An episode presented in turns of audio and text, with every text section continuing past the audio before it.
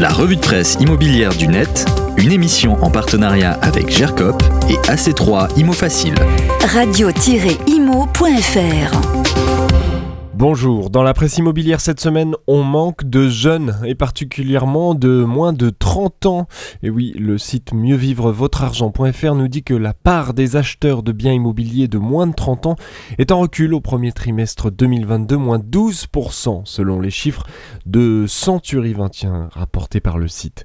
En cause, la hausse des prix ces dernières années qui empêche bien souvent les plus jeunes pour acheter, mais aussi la hausse des taux d'endettement limités à 30%, une tendance à la hausse des taux de crédit et l'exigence d'un apport personnel toujours plus important de la part des banques. Ajoutez à cela qu'en dessous de 30 ans, il est compliqué d'avoir cet apport et vous obtenez ces chiffres. Tous les détails sur le site Mieux vivre votre argent.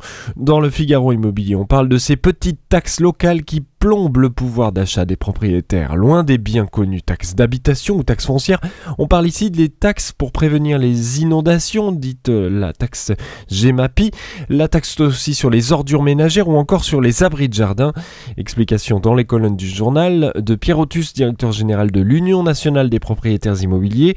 De plus en plus d'intercommunalités reportent la suppression de la taxe d'habitation sur la taxe sur les ordures ménagères ou sur celle sur les inondations et elles les augmente. Fin citation.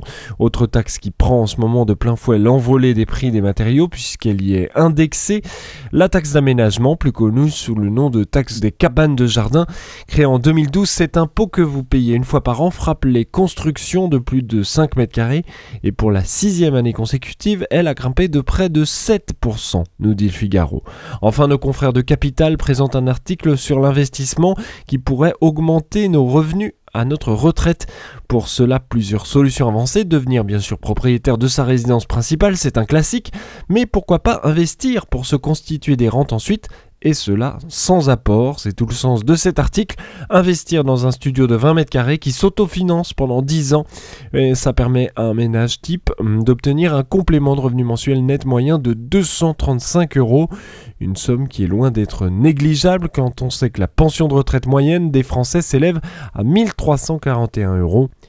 Et le site Capital nous donne quelques villes où l'investissement sans apport est possible à Saint-Étienne, Limoges, Le Mans, Metz ou Nîmes, selon les chiffres du courtier meilleur agent. Vous retrouvez tous les détails dans l'article de Capital. On vous met tous les liens sur le podcast de la revue de presse. C'est sur le site et l'appli Radio Imo.